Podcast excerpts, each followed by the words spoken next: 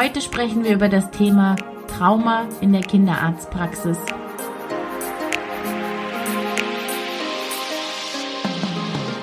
Hallo und herzlich willkommen beim Familienpodcast Gesund und Glücklich mit Dr. Mami. Ich freue mich wahnsinnig, dass du dabei bist. Mein Name ist Desiree Ratter, ich bin dreifache Mutter und Kinderärztin. Ich helfe Müttern dabei, ihren Kindern eine glückliche und gesunde Kindheit zu schenken, ohne dabei selbst auf der Strecke zu bleiben. Meine Einleitung klang eventuell etwas provokativ und das soll sie vielleicht auch sein. Ich bin jetzt in den letzten Jahren seit meiner Online-Tätigkeit als Dr. Mami immer und immer wieder darauf angesprochen werden, worden von Müttern, die mich fragen, wie soll ich damit umgehen, wenn in der Praxis dies oder jenes mit meinem Kind getan wird? Ich leide darunter, mein Kind leidet darunter. Müssen wir einfach cooler sein und Augen zu und durch oder sollte das eigentlich anders stattfinden? Und darauf möchte ich heute genauer eingehen. Ich denke, meine Kernaussage zu diesem Thema ist im Endeffekt, wenn du mit deinem Kind, ich habe sogar zwei Kernaussagen. Das erste ist, wenn du mit deinem Kind in die Kinderarztpraxis gehst, bist du nicht dafür da, zu sorgen, dass dein Kind dort geliebt, anerkannt und respektvoll behandelt wird. Das ist etwas, was automatisch passieren sollte durch jeden, der mit Kindern gemeinsam arbeitet. Und das Zweite ist, wir als Erwachsene, wir als Kinderarztpraxis oder du als Mama, wir haben nicht zu entscheiden, welches Erlebnis für unser Kind traumatisch ist. Ich bin sehr sicher, dass viele, viele ärztliche, auch kinderärztliche Eingriffe für Kinder teilweise als dramatisch empfunden werden, manche mehr, manche weniger. Das können wir schlichtweg nicht einschätzen. Es ist unsere Verantwortung als erwachsene Menschen mit ähm, nicht nur einem medizinischen, vielleicht sogar auch psychologischen Hintergrund, sondern vor allem aus Liebe zu dem Menschen, der vor uns steht, egal ob groß oder klein, dafür zu sorgen, dass sich das Kind gesehen, verstanden und gewertschätzt wird und auch dafür zu sorgen, dass Eingriffe, die potenziell traumatisch sein können, wie zum Beispiel eine Blutentnahme, so bedürfnisorientiert wie möglich stattfinden. Und das oberste Bedürfnis in solchen Situationen ist natürlich das Bedürfnis nach Selbstbestimmung, das Bedürfnis nach Abstand von einem Fremden, das Bedürfnis nach Sicherheit, welcher Erwachsene hat gerne Nadeln in seinem Körper, geschweige denn von einem Kind, das das größere Bild noch gar nicht versteht, einfach nur im Hier und Jetzt lebt und emotional ähm, noch viel präsenter ist und natürlich sich nicht, natürlich nicht seine Gefühle überschreiben kann mit irgendwelchen logischen Argumenten. Und das ist auch der Grund, warum ich jetzt diesen Beitrag mache. Ich weiß nicht, was tatsächlich in anderen Kinderarztpraxen passiert. Ich weiß aber, dass alleine in der Erwachsenenmedizin auch sehr viel grenzüberschreitende Dinge passieren. Zum Teil vielleicht, weil die Kollegen oder das Personal schlichtweg menschlich unfähig sind.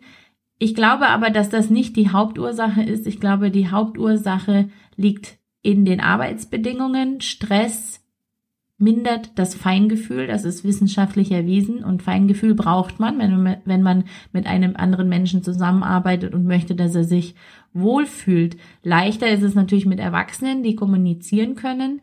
Kinder schreien, weinen, ziehen sich zurück, sagen gar nichts oder unterdrücken auch ihre Gefühle.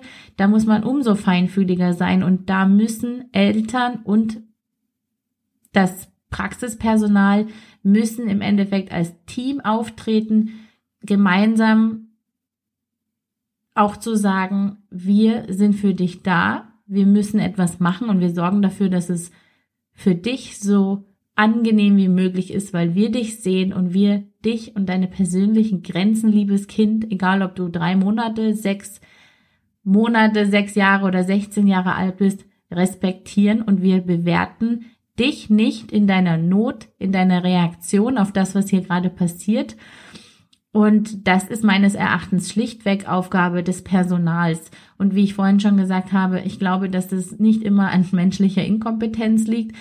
Ähm, ich glaube, es sind auch oft die Gegebenheiten. Manchmal ist es auch so, dass die Chemie zwischen vielleicht ähm, den Eltern und dem Arzt nicht stimmt, so dass Dinge, die gesagt werden, mit dem falschen Ohr gehört werden. Das heißt, ähm, interpretiert durch das innere Kind ganz anders wirken, als sie eigentlich gemeint sind. Das habe ich persönlich auch schon öfters erlebt und das kann halt passieren, wenn Menschen miteinander kommunizieren. Und nichtsdestotrotz, egal wie die Situation ist, egal mit welchem Ohr man hört, egal ob man Stress hat, ungeduldig ist oder nicht, es kann nicht auf den unschuldigen und wehrlosen Schultern des Kindes ausgetragen werden.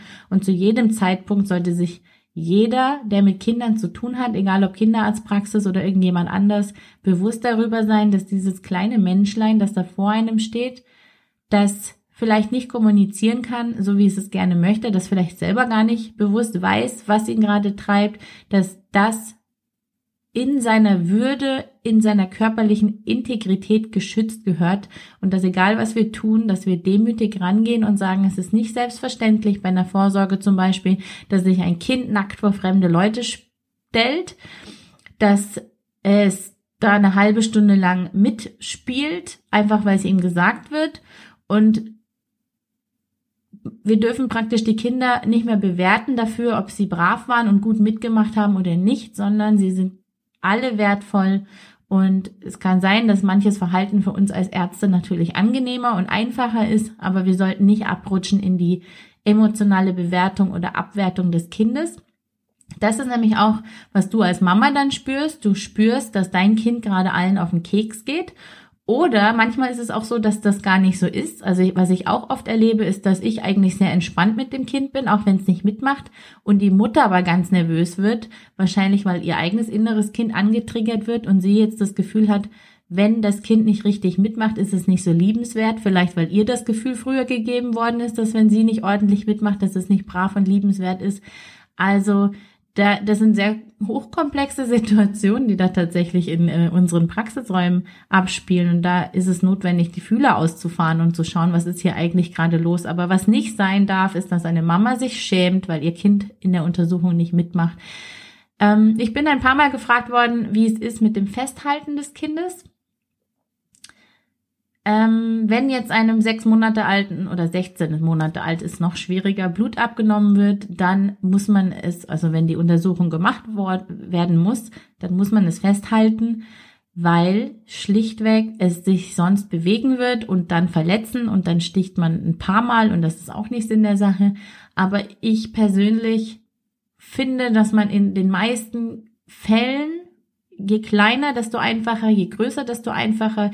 Diese Autonomiephase ähm, oder diese Phase, wo sie einfach viele Dinge noch nicht äh, kognitiv verinnerlichen können, die wir versuchen ihnen zu erklären, die ist tatsächlich sehr schwierig. Ähm, bei Untersuchungen sehe ich nicht so das Problem. Also meine Untersuchungen laufen extrem spielerisch ab. Wir können so viel spielen. Ich kann sogar die halbe Untersuchung machen, ohne das Kind selbst überhaupt anzufassen, indem die Mutter mit einbezogen wird. Es reicht der Augenkontakt oft. Ich meine, ich kenne ja auch die Mamas, aber es reicht auch oft. Äh, also ich hoffe, dass die Beziehung dann so ist, dass die Mama sagt, mein Kind ist schüchtern. Wenn sie es jetzt anfassen, wird es schreien und die Untersuchung ist vorbei. Dann weiß ich in dem Moment, okay, dann mache ich das lieber nicht und überlege mir dann sonst, wie ich arbeiten kann. Und da ist natürlich unsere ärztliche Kreativ Kreativität gefordert. Und Genauso wie die Mama sich selbst hinterfragen darf, wenn sie sich jetzt für ihr Kind bei der Untersuchung schämt, genauso darf sich das Personal hinterfragen, warum lasse ich mich hier eigentlich von dem kleinen Kind, das nicht mitmachen will, antriggern, anstatt Mitgefühl dafür zu haben. Das sind natürlich Dinge, die man auf einer viel inneren tieferen Ebene beantworten muss und auch äh, darf und auch muss, weil sonst kann man einfach nicht arbeiten miteinander. Und Mama und ähm, Arzt sind ein Team und ich empfinde das sehr oft als Segen, wenn ich im Austausch mit der Mutter bin und einfach weiß, oh, was lasse ich jetzt lieber weg. Ähm, ne, es ist jetzt leicht gesagt, dann macht man halt den zweiten Teil der Untersuchung zu einem anderen Zeitpunkt. Das ist schlichtweg unmöglich. Das kann man mal machen. Ich mache das auch manchmal bei sehr ängstlichen Kindern. In der Regel versucht man die Untersuchung durchzuziehen, weil es bei 100 bis 160 Kindern am Tag nicht möglich ist, bei 50 Prozent zu sagen, du kommst jetzt wieder. Das geht einfach organisatorisch und logistisch nicht.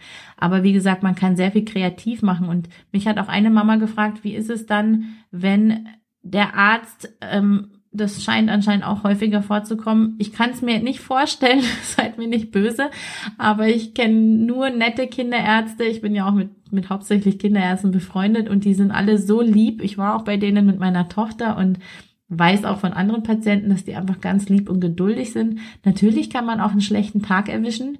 Das ist dann blöd. Es ist leider menschlich und man kann sagen, es sollte nicht passieren im Umgang mit Kindern, aber man ist ein Mensch und keine Maschine und dann kann es eben mal vorkommen, dass man vielleicht nicht ganz so geduldig ist. Mm. Aber was ich dann so von von Mamas mitbekomme, das ist für mich fast unvorstellbar, dass es tatsächlich so stattfindet. Zum Beispiel ein Kind, das gerade reinkommt und drei Jahre alt ist, zu sagen, leg dich auf die Liege, sonst untersuche ich dich nicht. Das geht einfach nicht. Damit ist die Beziehung und das Augenhöhe ist gleich dahin und den Rest der Untersuchung ist einfach eine große Qual, sondern erst, erst in Beziehung treten, erst Verbundenheit erstellen, was auch immer es dafür braucht. Dafür müssen wir geduldig und kreativ sein. Das ist unser Job. Deswegen haben wir uns die Arbeit mit Kindern ausgesucht. Und dann, wenn wir verbunden sind, dann können wir versuchen, das Kind zu lenken in die Richtung, in die wir das jetzt einfach gerade brauchen oder sein Verhalten zu lenken. Weil ähm, darum geht's natürlich bei der Untersuchung. Und das da muss man eben überlegen, welche Untersuchung mache ich gleich, was wartet bis zum Ende, ist es jetzt wirklich notwendig, das zu untersuchen. Ich habe doch das Kind eigentlich letzte Woche schon gesehen und da war alles in Ordnung. Da muss man wirklich sehr flexibel sein. Ich könnte mir vorstellen, dass es auch eine große Rolle spielt, dieses, ich muss jetzt die ganze Untersuchung jetzt durchpreschen hier, ob das jetzt Kind will, das Kind jetzt will oder nicht. Ähm, könnte ich mir auch vorstellen, dass es eine Rolle spielt, nicht nur, weil man einfach nicht alle Kinder wieder einbestellen kann, die nicht mitmachen, sondern auch, weil wir natürlich, wenn wir nicht richtig untersuchen und dokumentieren, immer mit einem Fuß im Gefängnis stehen. Und die Medizin und die Schulmedizin durch ihren Blick auf Dinge ist ja doch relativ angstgesteuert und so auch mh, mm, die Risiken steuern unsere Arbeit, sei das jetzt eine Erkrankung, die das Kind haben kann. Also Vorsorgeuntersuchungen zum Beispiel, da geht es auch um die Risiken. Sie sind im Endeffekt, auch wenn es darum geht, das zu bestätigen, dass das Kind gesund ist, ist der Fokus drauf zu schauen, ob es irgendwas Auffälliges hat. Und so ist unsere Arbeit hauptsächlich gestrickt. Und so ist das leider auch hinter den Kulissen. Also wir haben Papierkrams und Dinge zu erledigen und da glaube ich, dass einfach viele das, dieses Bedürfnis nach Absicherung haben, was ich auch verstehen kann. Und ähm, naja, aber ich glaube, anstatt sich aufzuregen über die Ärzte, die allen ihren Job gemacht haben, die in der Regel ihren Job gemacht haben, weil sie Medizin lieben und gerade bei Kinderärzten, weil sie Kinder lieben, glaube ich, dass es am besten ist, nicht zu schimpfen und ständig den Arzt zu wechseln, weil viele einfach in der, in dem, im gleichen Schlamassel sozusagen ähm, stecken, sondern ich glaube, das Beste ist, ins Gespräch zu gehen, aber ganz ernsthaft in einem wohlwollenden Gespräch auf der Ebene der Verbundenheit und nicht in einem aggressiven, vorwurfsvollen Gespräch, weil dann erreicht man gar nichts. Und ähm,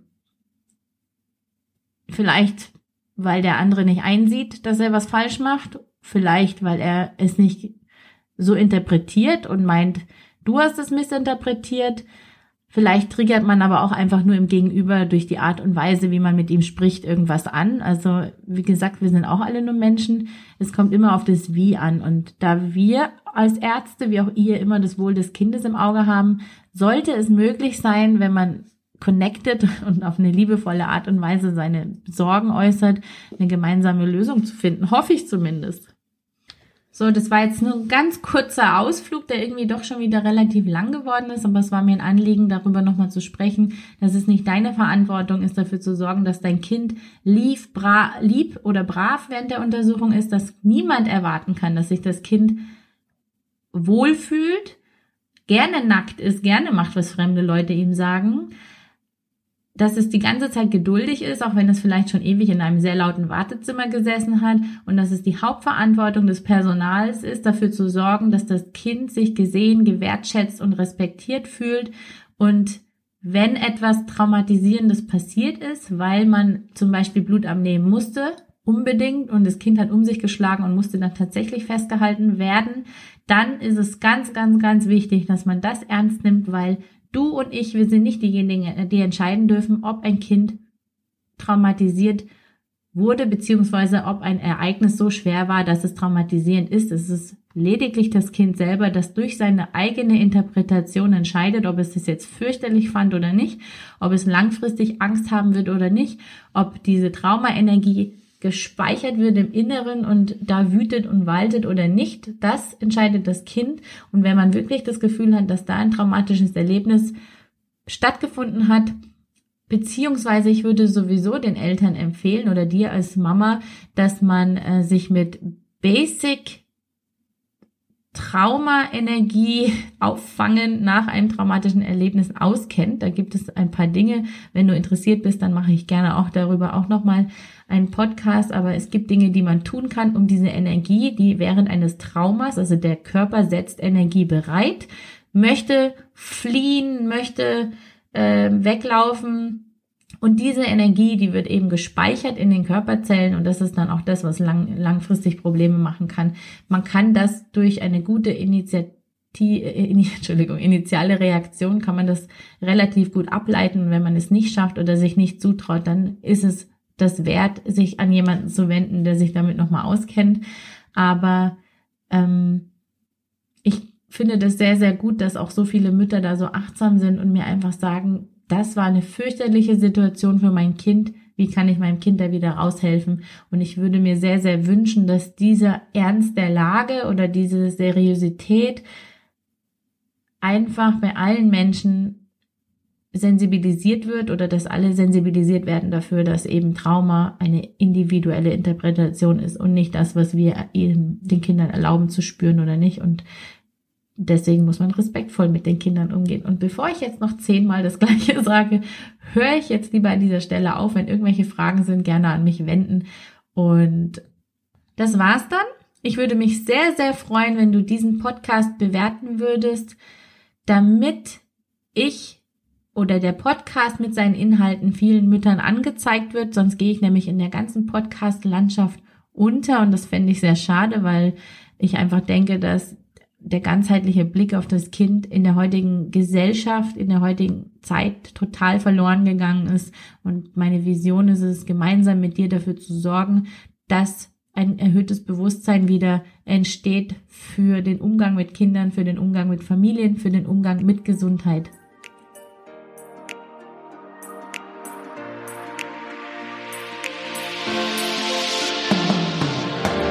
Das war's für heute beim Familienpodcast Gesund und Glücklich mit Dr. Mami und ich freue mich auf das nächste Mal. Ciao!